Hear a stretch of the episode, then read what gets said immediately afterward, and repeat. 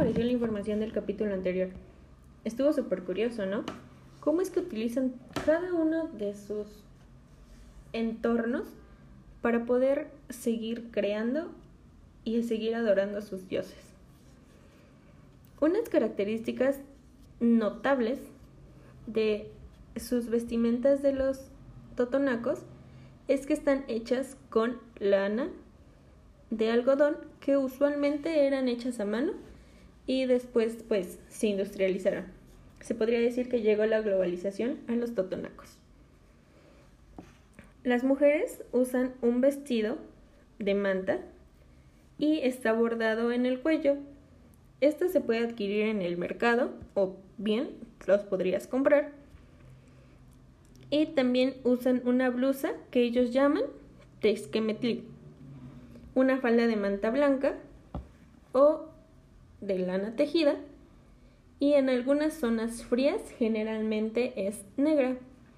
El abrigo típico de las mujeres es el rebozo o chal y este se utiliza para las mujeres que cargan a los niños que están recién nacidos y en periodo de lactancia. Los totonacos cuentan con diversas artesanías locales, los cuales son una ceremonia familiar, ya que estos se aprenden estando juntos. Y una de las mayores son las confecciones de blusas tradicionales, como ya lo había dicho anteriormente, es el tesquemetli. Gran parte de ellas se, utiliza, se hacen en un telar de cintura. Y además de esto, ellos pueden realizar servilletas, manteles, toallas Pero lo curioso de esto es que, como en todo México, solo se, estas actividades solo las hacen las mujeres. Los totonacos de Papantla, o como nosotros los conocemos más coloquialmente como los voladores de Papantla, utilizan el hilo de algodón o de aclilán y tejen técnicas las cuales dan como un producto algunos cestos, vasijas, juguetes, o incensarios de barro, máscaras de madera y ornamentos de palma. Dentro, dentro, de sus tradiciones también se encuentra la medicina. Su médico tradicional, o lo que nosotros coloquialmente llamamos como chamán, sus curanderos o parteros y brujos indígenas o mestizos, son unos de los cuantos ah, personas a las que se puede acudir normalmente. Las parteras auxilian a las mujeres durante la gestación y el parto. Proporcionan cuidados especiales a la madre y el hijo mediante baños de mezcal y plantas medicinales.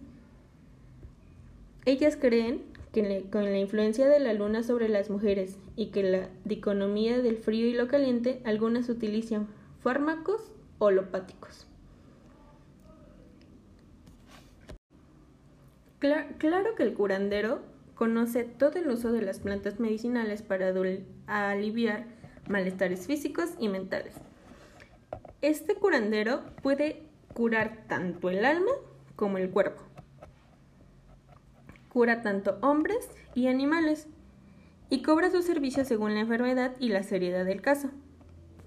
Este adquiere su oficio por las enseñanzas de un especialista y a veces sufren, sufren de una pequeña persecución por las autoridades municipales por recetar sin licencia médica. El brujo posee poderes sobrenaturales que no tiene, que no tiene el curandero y conoce el uso de las plantas, sabe cómo hacer hechizos, hechizos y maleficios. Ha obtenido su poder mediante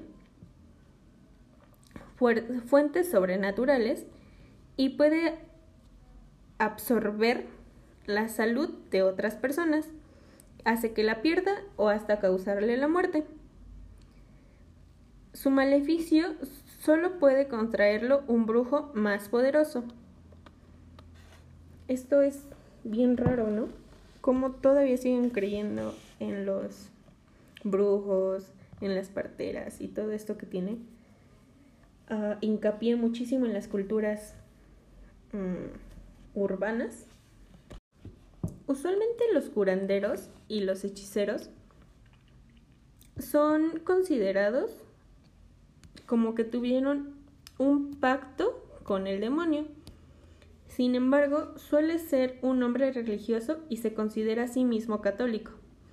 En la casa de estos hechiceros tienen un altar con flores, figuras de santos, veladoras y figuras decoradas de papel que representen a los seres sobrenaturales. Y tal vez tú me preguntarás, ¿y cómo sabes todo eso? Pues durante esta semana creé una investigación que constó de cinco notas descriptivas, una nota analítica y tres notas metodológicas, en las cuales inspeccioné la información cautelosamente para que tú pudieras tener esta información realmente verídica o hasta donde yo pude hacerla verídica.